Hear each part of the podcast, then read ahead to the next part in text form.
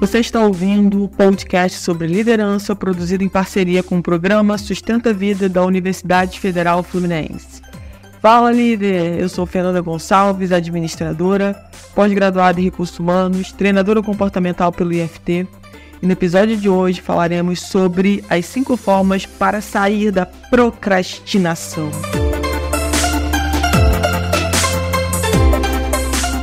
Eita palavrinha difícil difícil, né? Já ouviu falar?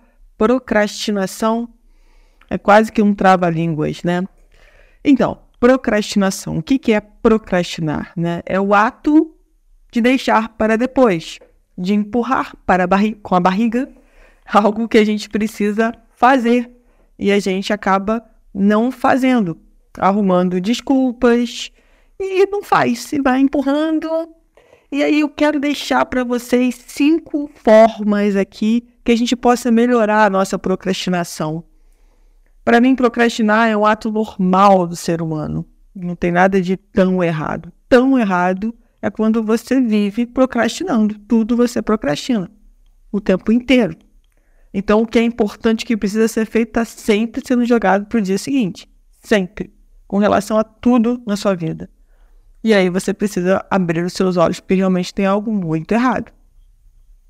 Então, para ajudar nesse processo, né, para a gente procrastinar menos, menos possível, eu quero deixar para vocês cinco formas que vai com certeza nos ajudar a ser menos procrastinadores. E a primeira é respirar. Parece louco isso, né? Como assim, Fernanda? Respirar respirar, mindfulness, poder do presente. A Universidade de Buckingham, na Inglaterra, fez um estudo com seus alunos e eles constataram que realmente saber respirar, praticar o poder da presença, faz com que a gente procrastine menos. Como? É simples, gente. Você vai para o seu computador e começa lá a responder um e-mail. Aí você lembra que você tem que ver, é, você está respondendo um e-mail importante, tá? E aí você lembra que você precisa ver, sei lá, o resultado do, do jogo da Mega Sena. Aí você vai para a internet, entra lá na internet e vai ver. Daqui a pouco aparece uma propaganda ali de alguma coisa que é do seu interesse. Você clica para ver o preço, para ver mais informações sobre aquela propaganda. Quando você vê o e-mail que você já tinha que ter respondido, foi esquecido, foi perdido, tocou o telefone, é, você lembrou que tinha que ir ao banheiro, que tinha que pegar mais água, e aí nada de responder o e-mail. Então, quando você trabalha a sua respiração, né, aprende a respirar, da forma correta, pratica o mindfulness, com certeza você passa a procrastinar menos, porque você vive o poder do agora, você vive o momento presente. E a ansiedade, né, não te domina, não vem aqueles pensamentos do que, que você tem que fazer, né? Você esqueceu de fazer isso, você está esperando um importante, mas você esqueceu de pagar aquele boleto, ó, daqui a pouco vai dar o horário, você não vai mais conseguir pagar online. Então, são situações que a gente precisa realmente aprender. É, a, a gente precisa aprender a respirar, gente. A gente não sabe respirar direito. É incrível isso. E a gente vê muito isso quando a gente começa a praticar exercício físico, né? O quanto que a gente respira mal. E a gente precisa de verdade estar mais conectados conosco. E a respiração é muito importante. Então, assim, uma dica que eu acho legal para essa primeira forma aí, que é o respirar, é buscar também fazer meditação. E hoje, por exemplo, né, atualmente eu faço meditação guiada. Eu tenho as minhas dificuldades e falo, ah, Fernanda, eu não consigo me concentrar. Eu também não consigo, gente. Eu tô, eu tô na busca né, dessa concentração. E cada dia que eu faço, eu melhoro um pouco. Então, é, você pode buscar qualquer. O, o YouTube, por exemplo. Enfim, é, no próprio é, tem áudios, né, de meditação guiada, enfim, que você possa buscar uma forma de realmente se conectar mais consigo e melhorar a sua respiração. E a meditação é realmente uma forma de você conseguir melhorar a sua respiração. Então fica aí essa primeira forma que é respirar. A segunda forma, divida as tarefas em tarefas menores. O que, que acontece quando a gente tem que entregar algo grande, algo que é enorme, que você fica perdido, né? Meu Deus, por onde começar? Eu tenho que entregar. Vamos colocar. É, às vezes você precisa entregar um projeto é, para o presidente da empresa que você trabalha. E você fica pensando né, no resultado no final desse projeto. Só que você esquece que você precisa muito, para não empurrando isso com a barriga, dividir isso em quais são os passos menores que você precisa fazer para chegar ao final desse projeto. Você fica preocupado com o projeto, né, com o final do projeto, entregar o, o projeto para a diretoria, é, o tempo que você tem, e cada dia que passa você tem menos tempo, e você acaba não dividindo. Então a gente precisa aprender a dividir tarefas grandes em tarefas menores, em tarefinhas. Porque aí fica mais fácil de você conseguir ir fazendo. E esse é um desafio que todo mundo tem, gente, todo mundo tem. O que eu estou falando aqui é, não é nenhuma novidade, mas também é algo que a gente precisa lembrar e aprender a praticar. Isso vai salvar a gente dessa procrastinação que vive no nosso pé, que acontece muito se a gente entrar no automático. A terceira forma, não seja tão duro com você. Não adianta se você não fez o que você tinha que fazer, né? Você procrastinou, você empurrou com a barriga. Você ficar falando coisas horríveis sobre você, você ficar dizendo, olha, viu, falei que eu não ia conseguir, eu sou muito ruim mesmo, meu Deus do céu, mais uma vez eu perdi o prazo, mais uma vez eu não fiz o que tinha que fazer, por que que eu sou assim, ó oh, Deus, ó oh, vida.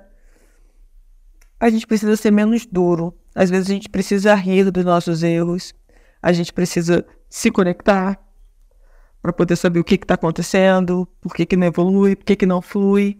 Mas não adianta ficar sendo muito duro com você, ficar falando mal de você para você mesmo, né? Olha que louco. Fala mal de você para você mesmo.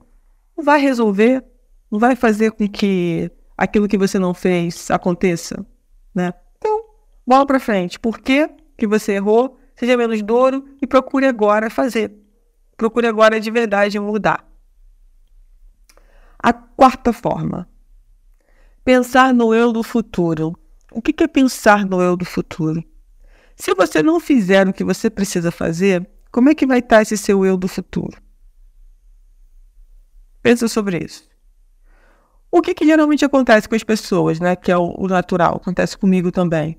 Se você tem alguma coisa para fazer e você não faz, você se cobra muito sobre isso. Mas se você parar para pensar também, nossa, se eu não entregar, né? Como é que as pessoas vão me ver? Se eu não responder esse e-mail para a diretoria, rapidamente, o que, a diretoria vai pensar? Como eu vou me sentir? Como eu vou me sentir? Eu vou me sentir bem na semana que vem? Que eu vou lembrar que eu não respondi, que eu deixei para lá? Não vou me sentir bem. Então eu vou agir agora. Porque o certo sou eu responder, vou me concentrar agora, eu vou responder esse e-mail agora. Nem que você pegue o seu computador, vá para uma sala de reunião para ninguém te interromper, você vá para o banheiro, né? Você vai para um lugar que você vai conseguir resolver aquilo. Mas tem que ser agora. E tem que ser de verdade. Então, pense sobre o seu eu, como que vai estar o seu futuro, se você não fizer o que você precisa fazer agora. Isso é muito legal, pensar sobre esse eu do futuro, né? E isso me, me reporta com certeza o podcast anterior, que é zona de conforto, que a gente falou sobre zona de conforto, né? Se eu não fizer nada, quem você será daqui a cinco anos, daqui a dois anos? Se você continuar na sua zona de conforto. Se você continuar não fazendo o que você precisa fazer. Mas e se você fizer? Quem você será? Aonde você estará? Com quais pessoas você estará? O que, que você estará vivendo, aproveitando, né, gozando da vida? Isso é muito legal. Pensar sobre esse eu do futuro com essa intenção é muito positivo. Vale muito a pena a gente pensar. E para fechar, a quinta forma é comemore. E aí, será que a gente tem comemorado de verdade quando a gente tem E não precisa ser aquela grande vitória, não, porque a gente tem mania. Eu só vou comemorar quando eu tiver minha grande vitória. E não é essa grande vitória, são os pequenos passos diários que você dá em direção ao que você quer conquistar. Não é só a vitória, não é chegar lá no cume. Isso é só o resultado final, mas é a caminhada. Eu muitas vezes sofro disso, eu não comemoro as minhas pequenas vitórias, porque eu quero ver a grande vitória. Só que a grande vitória é a soma das pequenas vitórias. E, poxa, se você não alimenta isso dentro de você, como é que você quer que o universo retribua? Como é que você quer que o universo saiba que você está feliz porque isso aconteceu? Então, de verdade, passe a comemorar as suas pequenas vitórias. Se, se de repente para você, ah, eu não consigo agora cedo, Fernando, eu não consigo mais hoje. Eu despertou, vez despertou, despertador, levantei, tomei banho, fiz o que eu tinha que fazer e fui trabalhar. Comemora! Ah, mas eu tô com medo, será que amanhã eu vou conseguir? Não esquece o amanhã, vive agora. Vive o poder da presença, o poder do agora. Não fica sofrendo. O negócio que você venceu hoje. Então comemora, vai lá te dar alguma coisa de presente. Ah, hoje só por isso eu vou, sei lá, tomar um milkshake. Hoje eu vou comer um hambúrguer. Hoje eu vou fazer um vídeo que eu quase nunca tenho coragem de fazer. Eu vou fazer um vídeo, vou postar lá que eu consegui vencer o meu despertador. Se você não vence o despertador, o que você vai vencer na vida? Então a gente precisa de verdade comemorar. Comemorar nossas pequenas vitórias. Não esperar grande vitória, não. Claro que você vai comemorar quando você chegar lá na sua grande vitória. Mas as pequenas vitórias são muito importantes para dar esse gás para gente no dia a dia e a gente precisa estimular isso também nos nossos filhos. Fazer com que eles né, façam algo, por exemplo, dificuldade de acordar de manhã. O que, que você vai fazer para estimular o seu filho a acordar? Fazer tudo que tem que ficar prontinho no horário da escola, para você levá-lo na escola, para você não atrasar suas atividades matinais. Né? Se ele fizer, o que, que ele ganha? Vamos negociar isso, vamos ver se o seu filho não vai começar a fazer, é, a realmente acordar mais cedo, a ser mais esperto, porque ele vai ter é, uma recompensa. Então, pensa sobre isso, pensa sobre essas cinco formas que nós falamos, é, que vai com certeza ajudar a gente a ser mais produtivo e menos procrastinador. Menos procrastinador. A gente começa a adquirir hábitos saudáveis, e isso é muito legal. E esses hábitos saudáveis que a gente começa a adquirir, até com essas cinco formas que eu coloquei aqui para vocês, fazem com que a gente saia do nosso padrão habitual né, e busque novos padrões. Isso faz com que a gente fique mais presente em tudo. Porque quando eu estou na minha zona de conforto, quando eu estou no meu automático, eu já sei o que, que vai acontecer, muitas vezes eu não estou presente de verdade. Eu já estou, já faço. Eu já faço tudo. Quantas vezes a gente, quando a gente está no nosso automático, gente, a gente sai de casa, chega no trabalho, a gente nem lembra o percurso que a gente fez. A gente não lembra, porque a gente já está tão acostumado com aquilo, a gente não para para ver de uma outra forma. Então é muito importante a gente entender, dentro desse contexto, que sair do automático, viver o poder da presença, do agora, isso vai fazer com que a gente seja menos ansioso e consiga é, produzir melhor. Não mais, mas produzir melhor. Porque às vezes você produz o tempo todo meia boca, de qualquer jeito, sabe? Ah, não, mas eu tô entregando, tô entregando, mas você tá entregando mais ou menos. Você não tem que entregar mais ou menos, você tem que entregar o seu melhor, sempre o seu melhor. E procrastinar vai fazer parte desse processo, mas eu preciso ficar atenta até que ponto isso está realmente atrapalhando a alcançar novos resultados na minha vida. Você entender, né, dentro desse processo, o que, que é importante e o que, que de verdade você precisa fazer. Então, essas foram as cinco formas para você sair da procrastinação. Pense com carinho, faça pelo menos algumas formas, não precisa fazer as cinco de cara, mas comece pela primeira ou pela segunda, enfim, escolha qual você quer começar. E comece. De verdade, comece, pratique. Lembra que eu já falei em áudios anteriores? Vamos pegar a informação e transformar em conhecimento. Eu só transformo a informação em conhecimento quando eu pratico. Então, bora praticar.